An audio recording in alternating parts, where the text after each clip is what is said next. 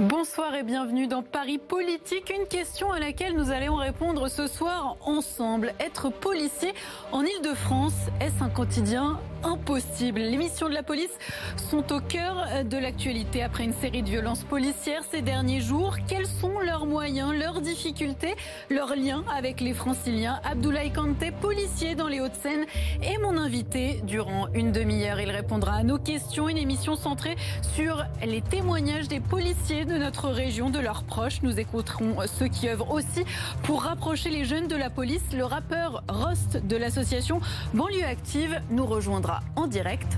Paris Politique, c'est parti.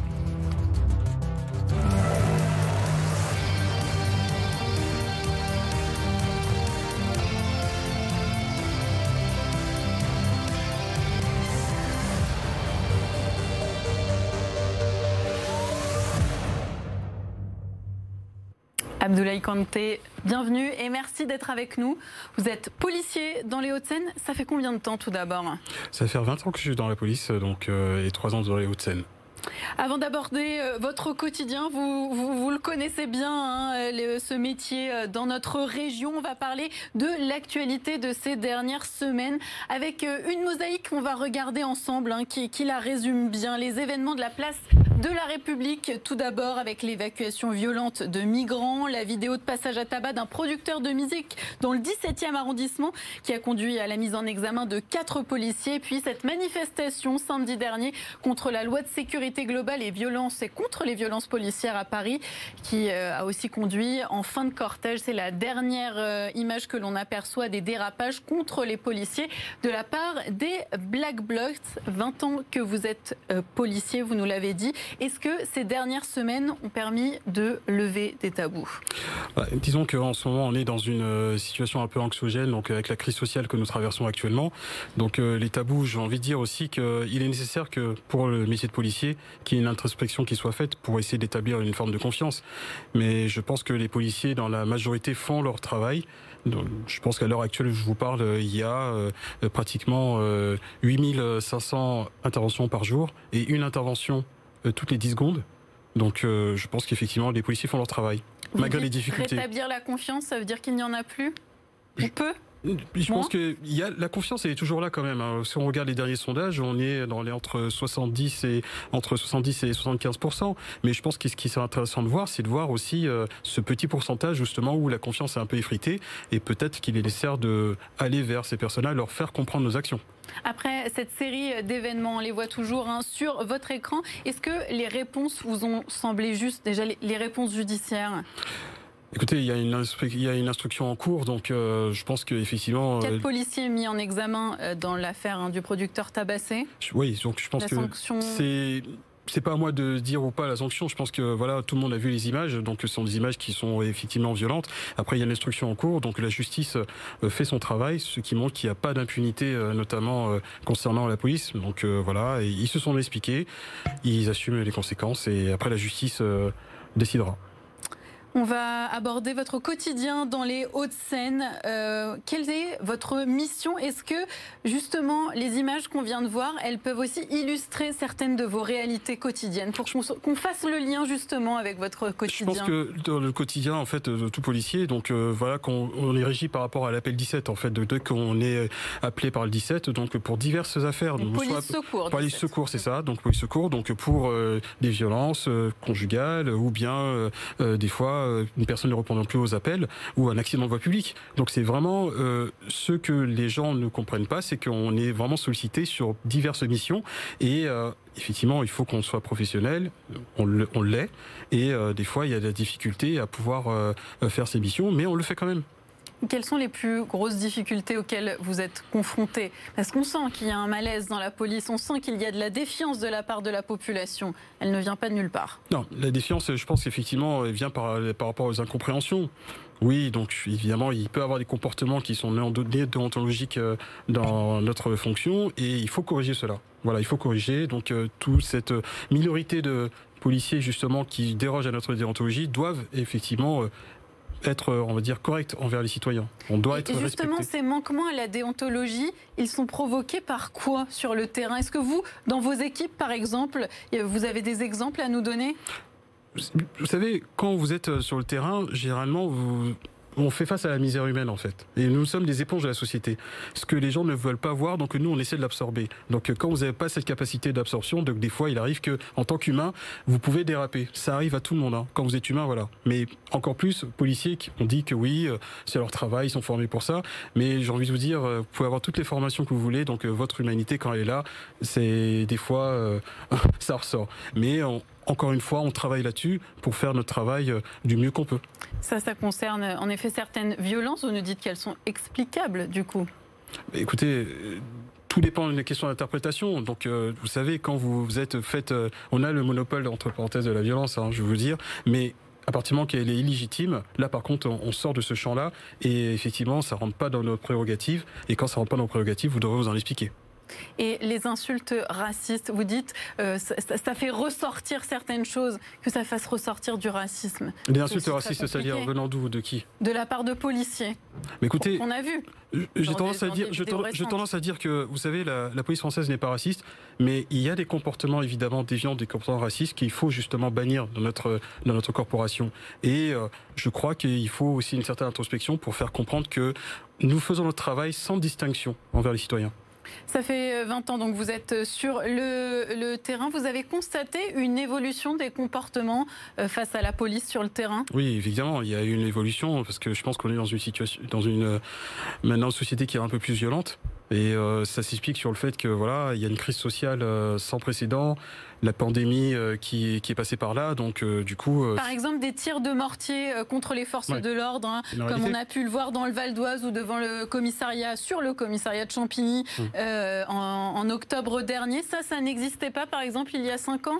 Il y a eu toujours des, des problématiques dans certains quartiers sensibles, mais là, de plus en plus, maintenant, c'est filmé. Donc, c'est filmé, on le voit et on voit qu'il y a des vraiment des individus qui n'ont plus peur de, je ne vais pas dire plus peur de la police, mais ils n'ont plus cette crainte, on va dire, ils peuvent aller blesser, voire euh, essayer de casser du flic, et ça c'est une réalité. Il y a des lieux en Ile-de-France où vous, vous ne souhaitez pas aller?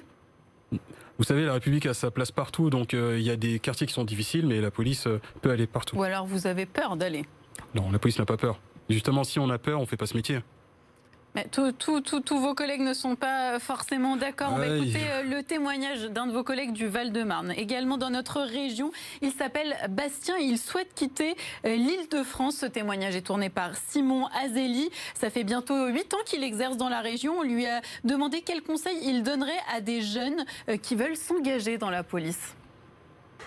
Je leur proposerais de, passer peut-être d'autres concours que, que, la police.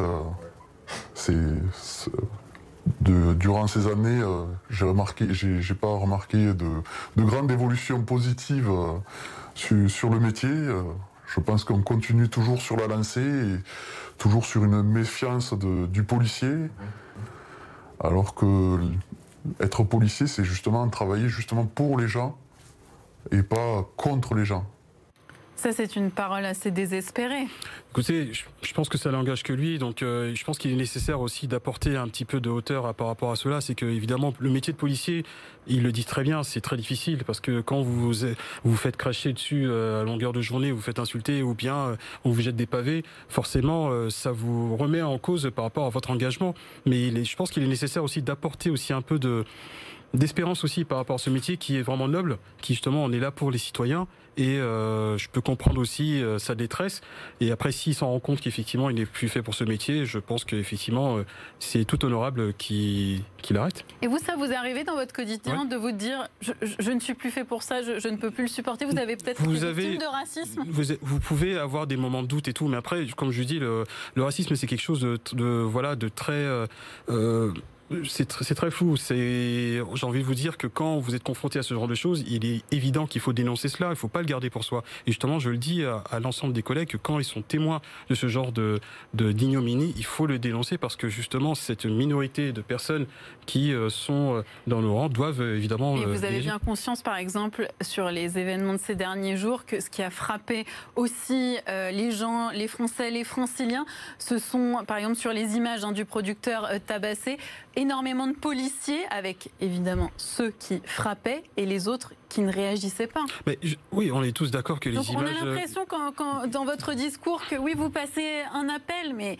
c'est pas un appel. Non, je pense que c'est pas un appel. C'est, il faut aller encore plus loin. C'est que vous savez, si on veut essayer de, de régler certains mots de la police, parce que oui, il y a des mots il y a des mots, il y a des problématiques, mais moi je pars du principe que justement il faut aller à la base, c'est-à-dire que directement à la formation. Ça se passe dès le banc de l'école. Sensibiliser justement les nouveaux collègues qui vont arriver euh, sur la voie publique, leur faire comprendre que de manière, euh, je pense, très pro, leur expliquer que attention, voilà auxquelles problématiques sociétales auxquelles vous êtes confrontés, et ça passera par là. Évidemment, la question de la formation est centrale et on va l'aborder tout de suite, cette question. J'accueille Simon Azeli sur notre plateau de notre service police-justice. Bienvenue Simon. La formation des policiers a été remise sur le devant de la scène.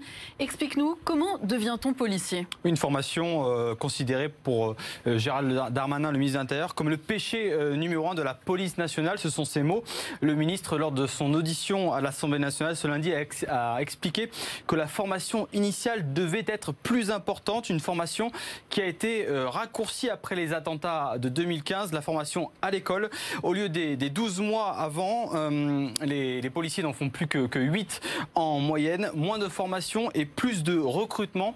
Un recrutement qui était en baisse constante depuis 2006. Euh, Selon les, chiffres de la police nationale, euh, on est passé d'un concours annuel avec 2% de candidats recrutés en 2010. Nous sommes passés à deux concours par an et 16% de candidats recrutés le ministre de l'Intérieur qui a également indiqué nous devons, je cite, nous devons aux policiers plus d'heures de formation, ajoutant qu'il manque de formateurs. Par exemple, 60% des policiers, que 60% des, policiers font leurs trois séances de tir euh, par an. Un mot également euh, sur l'encadrement très important et plus particulièrement à Paris et en Petite Couronne, la zone qui concerne la zone de la préfecture de police de Paris. Un chiffre, depuis 10 ans, le nombre d'officiers a chuté de 40% à la préfecture de police de, Paris, selon un rapport de, la Cour des comptes publié l'an dernier. Et ce sont les, plus souvent les, jeunes sortis d'école qui viennent compléter euh, ces départs, mais il manque euh, d'encadrants. L'exemple le, plus criant, c'est l'affaire Chouvia, ce, livreur euh, mort asphyxié lors d'un contrôle au début de l'année près, de la Tour Eiffel. Sur les trois policiers mis en examen, deux étaient stagiaires, âgés de 23 et, 28 ans. Et j'ai une question pour, pour Abdoulaye Kanté qui est avec nous ce soir. Selon vous, qu'est-ce qui manquerait dans la formation pour les jeunes, souvent très jeunes, qui arrivent en Ile-de-France, qui viennent de province, mais qui doivent intervenir dans des quartiers très difficiles? Justement, je le disais. Euh, justement, je le disais par rapport à, la formation, c'est que tout se passe déjà euh, sur les bancs d'école. Quand vous avez, euh, je prends un exemple, une personne, un jeune qui vient de la Creuse, et qu'il doit arriver en Ile-de-France. Donc je pense qu'il faut évidemment le préparer parce qu'il n'est pas dans le même environnement euh, de ce qu'il a quitté et euh, là où il va aller, ce sera totalement différent. Donc je pense qu'au niveau de la formation, il est nécessaire de pouvoir sensibiliser sur les questions sociétales qu'on a actuellement. Il faut une mise à jour de la formation et ça c'est réel. Donc une mise à jour, c'est quoi une mise à jour Une mise à jour, c'est que des cours théoriques. Euh bah, évidemment, il faut des cours théoriques pour apprendre le métier. Mais non, après, mais, non, mais mise à, sur la mise à jour. Non, quand je dis la mise à jour, c'est que évidemment, il faut euh, améliorer sur les questions sociétales. Et je vais aller un peu plus loin. Je prends un exemple. Quand vous avez euh, des jeunes, des associations qui justement vivent au quotidien dans les quartiers et qui sont confrontés souvent aux policiers par rapport avec les policiers. Pourquoi pas justement les inviter à venir dans les dans les centres de formation de policiers pour qu'ils expliquent leur quotidien, quelles appréhensions ils ont euh, vis-à-vis des policiers et qu'est-ce qu'ils en attendent. Peut-être que justement cela, ça permettra aussi de sensibiliser les futurs collègues qui vont arriver euh, en Ile-de-France et leur faire comprendre, ben voilà comment euh, nous, ils nous perçoivent pour essayer d'avancer dans ce créer du lien justement. On y reviendra tout à l'heure dans, dans, notre émission. J'aimerais revenir justement sur la formation pour les différentes missions.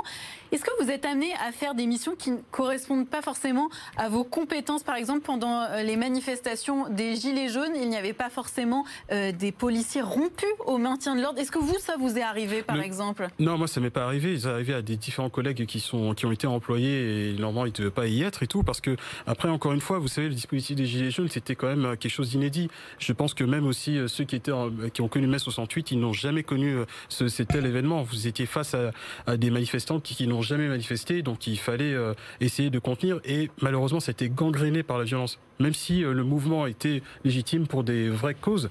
Mais malheureusement, ça a été gangréné par cette violence et il fallait euh, dépêcher euh, vraiment des effectifs euh, pour essayer de contrer cela. Et la violence dans les manifestations, elle n'est pas aussi liée à une stratégie du maintien de l'ordre? Parce qu'on a l'impression que de toute façon, chaque manifestation, ça termine de la même manière. il y a de la violence. Je pense qu'il y a, depuis le 1er décembre 2018, qui a été un tournant hein, quand même sur, les, sur le maintien de l'ordre, il y a une nouvelle doctrine maintenant qui a été mise en place pour essayer de contenir cela. Et il y a toujours cette problématique, et effectivement, où vous avez des black blocs ou vraiment des, des, des individus qui justement ont pour but de casser ces manifestations.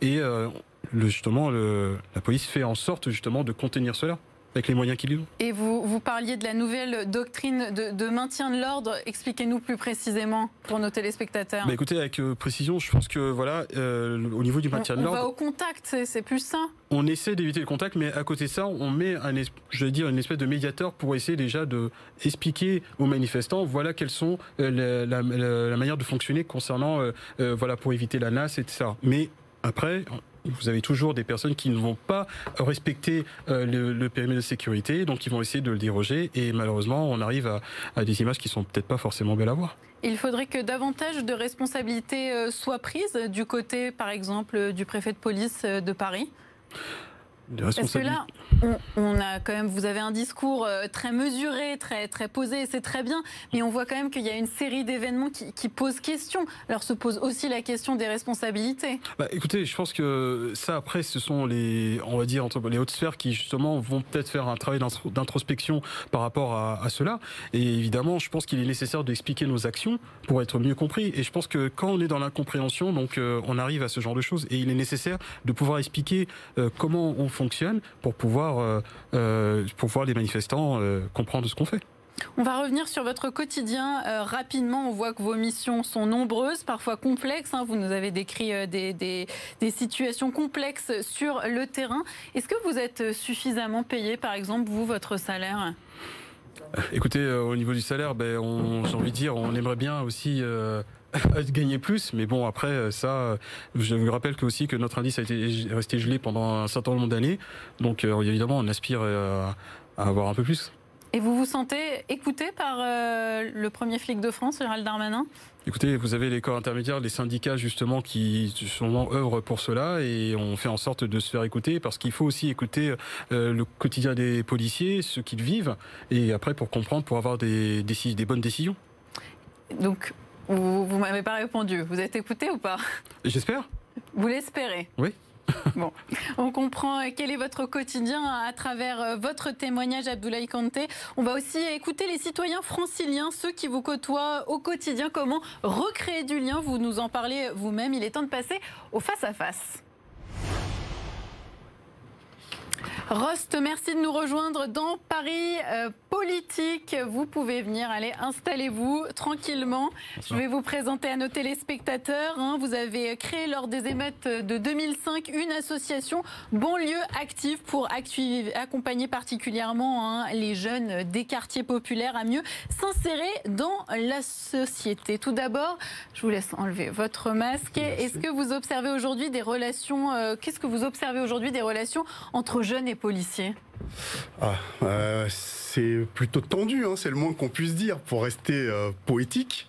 Euh, non, c'est, évidemment c'est compliqué, mais c'est pour ça que c'est important que les uns et les autres acceptent qu'il y a des dérives et qu'il y a un, fonctionnement qui n'est pas normal et qui, qui s'exerçait depuis très longtemps et que nous, on dénonce depuis très longtemps. Alors, quand vous dites pas normal, donnez-nous euh, un exemple. Les, déjà, sur les bavures. Les bavures, il y a très peu de bavures où, les, procédures vont au bout, où les, policiers sont condamnés. Il y en a très peu. Euh, quand, quand vous avez des fois des, des, des, jeunes qui se font euh, contrôler de façon abusive, sur les contrôles aux faciès par exemple, c'est un, un, gros problème. Ça paraît bête, mais ça a des conséquences parce que quand vous faites contrôler au cinq fois dans la même journée, la cinquième fois, vous en avez ras-le-bol. Abdoulaye Kanté, justement sur ce problème spécifique, le sentiment d'être sans cesse contrôlé, qu'est-ce que vous répondez? Non, après, je pense qu'effectivement, il ne faut pas non plus se dire que quand un policier se lève le matin, il ne va pas contrôler, excusez-moi du terme, il ne se dit pas qu'il va se lever je vais contrôler du nord ou de l'arabe. Ça, pas du tout. C'est pas du tout dans le prérogative Donc la politique du chiffre, c'est pas du tout une réalité. Non, la politique du chiffre, c'est quelque chose qui a été donné par les politiques et ça. Et ça, par contre, c'est franchement, c'est pas un truc qui qui est parlant pour moi. Le but d'un policier, c'est de faire son travail et essayer de euh, créer un, lien avec euh, justement ceux qui ne croient pas en nous. Il disait justement que par rapport aux bavures, etc. Euh, J'ai envie de lui dire aussi qu'il faudrait que, que vous regardiez le rapport de l'IGPN tous les ans qui sort et mmh. qui montre aussi le nombre de sanctions que l'IGPN propose euh, justement et qui ça veut dire qu'il n'y a pas d'impunité. Après, là où je peux vous rejoindre, c'est que effectivement, il y a peut-être aussi un besoin de transparence. Il faut aussi peut-être une transparence pour montrer que euh, les, ceux qui ont les thèmes qui étaient prises en l'encontre des policiers soient montrés auprès des citoyens pour dire, mais voilà. Oui, mais Là, vous avez en effet euh, de, une position euh, théorique hein, qu'on comprend tout à fait, et là, il y a la réalité du terrain avec certains jeunes qui finalement se sentent presque menacés par la police. Est-ce qu'on peut dire ça? C'est pas presque. Vous avez alors encore une fois, il ne s'agit pas de mettre tous les policiers dans le même lot. C'est important. non, mais c'est très important. Il y a un problème qui est vraiment systémique, c'est que vous avez une hiérarchie qui protège à, à tout prix et il y a une espèce de corporatisme qui fait que les uns les autres. Si, si, si, bien sûr que non, si. Non, je peux pas. J'ai des amis qui sont, qui sont policiers. Non, mais après. Et ils vous disent. C'est pas si, un système. Si on dénonce, par exemple, les, les, ce qui se passe, ils, qu'ils entendent eux-mêmes des fois des propos racistes, euh, et, et qu'ils ne peuvent pas les dénoncer. Mais justement, de peur que, justement de, de, de, de ne pas progresser. justement, je pense qu'il est nécessaire aujourd'hui de casser cela, de casser cette, ces espèces de, de j'ai pas d'idées reçues ou bien de ces genres de choses. Reçues, non mais moi je veux je veux bien croire que certains sont victimes de ce genre de choses, mais il est nécessaire aussi qu'à un moment donné que certaines aussi prennent la parole et vraiment alertent la hiérarchie. On ne pourra pas leur reprocher d'alerter la hiérarchie, ils pourront faire autrement, mais il est nécessaire que ces personnes qui justement sont victimes de cela le dénoncent. Et je le dis devant, euh, je, franchement, j'ai pas honte de le dire, c'est qu'à un moment donné, c'est que ces policiers ou euh, d'autres qui sont victimes de ce, de ce genre de fait qui est vraiment inacceptable, moi je le dis, ils doivent le dénoncer. Pourquoi, pourquoi justement ça ne se fait pas dans, dans la police euh, Vos collègues, pourquoi ils, ils ne parlent pas? Mais le truc, c'est que. On dénoncer, donc dénoncer aussi de la part de d'autres policiers. Mais, évidemment, c'est que ces personnes. Alors pourquoi ils ne le font pas? Il y a un problème structurel. Non, il n'y a pas un problème structurel. Si vous voulez, c'est que on a l'impression que quand on est policier, donc euh, il y a certains qui pensent que c'est un système. Vous savez, quand on est la police, on n'est on, n'est pas policier raciste.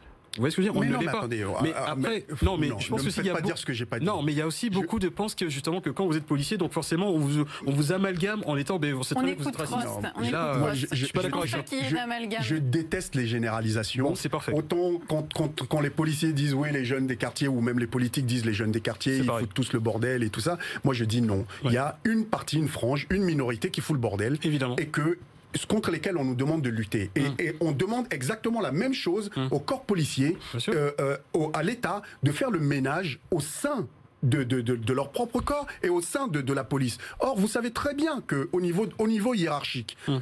évidemment, on protège certaines personnes. Vous avez vu la fameuse affaire, le, jeune là qui a essuyé une balle alors qu'il était complètement innocent et qui a, et, qui a été l'affaire qui a été révélée par Mediapart mmh. il y a quelques jours. Au bois de Boulogne. Exactement. Il y a donc un an. Exactement. Et donc ils ont été protégés, ils ont tout fait pour étouffer cette affaire. Protégés, je ne pense pas parce eh que ben, l'affaire est toujours en cours. Pardon? Elle est toujours en instruction. Oui, mais sauf que, sauf que les, les, éléments, aucun élément n'avait été remis justement pour, euh, pour les besoins de, de l'enquête. Sur quoi vous vous appuyez pour dire bah, que ça n'a pas été accusé bah, Allez voir ce qui est. Allez, allez non, regarder. Mais je sais, mais sur quoi vous Suivez l'affaire par rapport à, Mediapart mm. et, et, ce qui révèle. Donc, ça révèle beaucoup de choses. Et puis, nous qui intervenons, moi j'interviens dans les stages de citoyenneté par exemple pour le tribunal de grande instance de Bobigny. Mm. Ça, pendant dix ans, on, on a fait ça. 90% des gens qui arrivent dans ce stage, ce sont des gens qui sont là souvent pour outrage. Et quand on leur dit, mais et quand ils vous expliquent ce qui s'est réellement passé, vous dites mais pourquoi vous n'avez pas porté plainte? Ils disent mais à quoi ça sert que j'aille porter plainte? Ça, sert à rien parce que de toute façon ils ont toujours raison. Mais non, justement c'est ça. Après je pense que pour peut-être avancer, c'est que peut-être que si on, pourrait améliorer les choses, c'est que moi je milite et je pense que vous serez d'accord avec moi pour les, caméras piétons, parce que ça, ça va pouvoir justement. les caméras piétons qui, devraient être généralisées en juillet 2021 c'est un projet qu'on attend depuis un certain nombre d'années mmh. et que là maintenant, comme le site américain, on pourra filmer au moment de l'intervention police justement euh, euh, que les, euh, les policiers s'y sont dans leurs prérogatives et que justement ça puisse débaisser et ça, est-ce que ça peut être aussi un moyen de contrer les contrôles aux faciès, le racisme qu'il peut y avoir, dont vous parliez tout à l'heure? Écoutez, ça fait des années nous qu'on se bat pour ça. Ça fait des années qu'on promet qu'ils promettent qu'ils, qu'ils, vont le faire. Et puis ils ont failli reculer il n'y a, pas très longtemps et comme les gens sont montés au créneau et qu'il y a eu les manifestations et tout ça, ils ont décidé de revenir dessus et de, de les remettre en ah, place. Ça, vous parlez de la loi, l'article 24, si, je veux bien. Mais après, évidemment, il y a eu beaucoup de, d'incompréhension euh, concernant cette loi et je pense que si j'ai un petit peu de temps de, le clarifier. on, a presque pas plus, de temps et c'est pas vraiment notre sujet aussi euh, aujourd'hui. on, va, on va plutôt revenir euh, sur le, terrain, sur ce qui se passe dans, sur le terrain, des relations qui peuvent être tendues entre les jeunes et la police. Ça, on ne peut nier. Vous nous l'avez décrit, vous aussi. Donc sur ça, on est d'accord. Est-ce que pour vous, Abdoulaye Kanté, c'est le résultat d'une politique plus tournée vers la répression?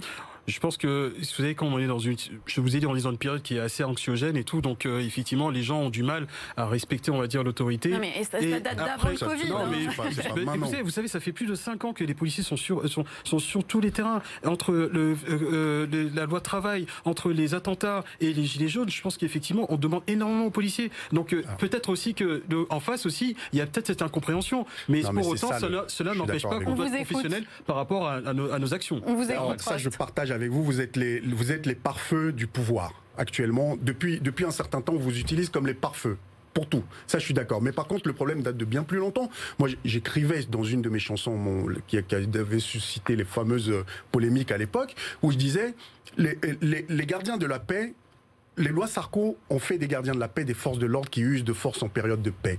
Eh ben, parce que dans les quartiers, ça se passait comme ça. Et en fait, ce qui s'est passé aujourd'hui, pourquoi les gens se rebellent autant et, et pas que les gens qui viennent des quartiers, c'est parce que il y a eu les gilets jaunes.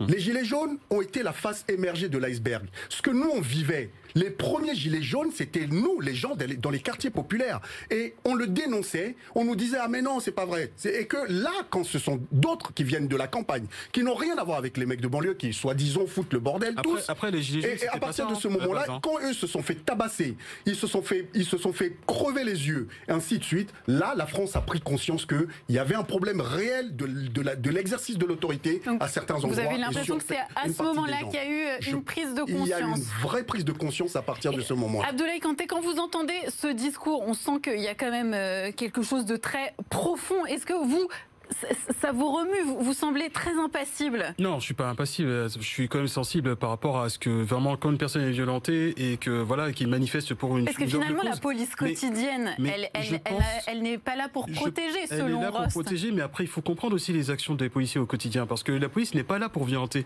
les gens. La police est là pour servir les citoyens. Bah, après effectivement, donc comme on est dans une situation assez anxiogène, donc on, on essaie de faire du mieux qu'on peut, mais pour autant il faut pas non plus voir les policiers comme des ennemis du peuple. On ne l'est pas du tout. Mais alors attendez, mais, justement, personne, mais personne ne les voit mais comme ennemis. en ce moment, on est dans. Non, en ce non, moment, non, En ce moment, il y a, beaucoup d'amalgame. Il y a une défiance. Il y a une défiance je depuis. Dit, je l'ai dit. Je vais finir. Je vais finir. Je finis. Il y a une défiance. Il y a une défiance. Et je l'ai dit juste au début euh, de mon propos que oui, il faut aussi pouvoir entendre aussi les personnes qui nous critiquent et il faut aussi une introspection de notre corps de métier. Et ce qui est en train de se faire, parce que oui, effectivement, il y a une prise de conscience. À quel prix? Mais à quel prix? Mais au moins, j'ai envie de dire que voilà, c'est malheureux, mais on prend conscience de certaines choses pour pouvoir avancer. Et, pour, et pour le mot de la fin, justement, quand on est sur le terrain, qu'on est euh, au quotidien, l'introspection, elle va prendre du temps. Hein, donc c'est pas pour tout de suite. comment renouer le dialogue avec, par exemple, les jeunes franciliens?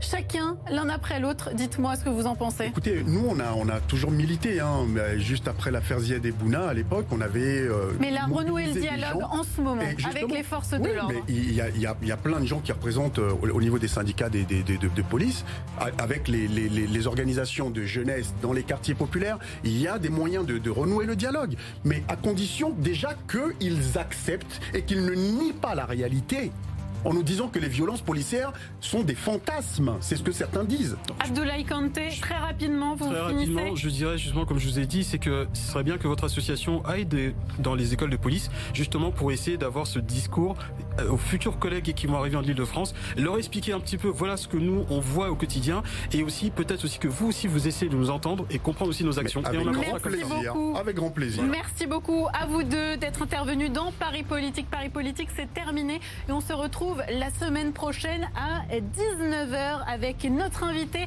Valérie Pécresse, présidente de la région Île-de-France.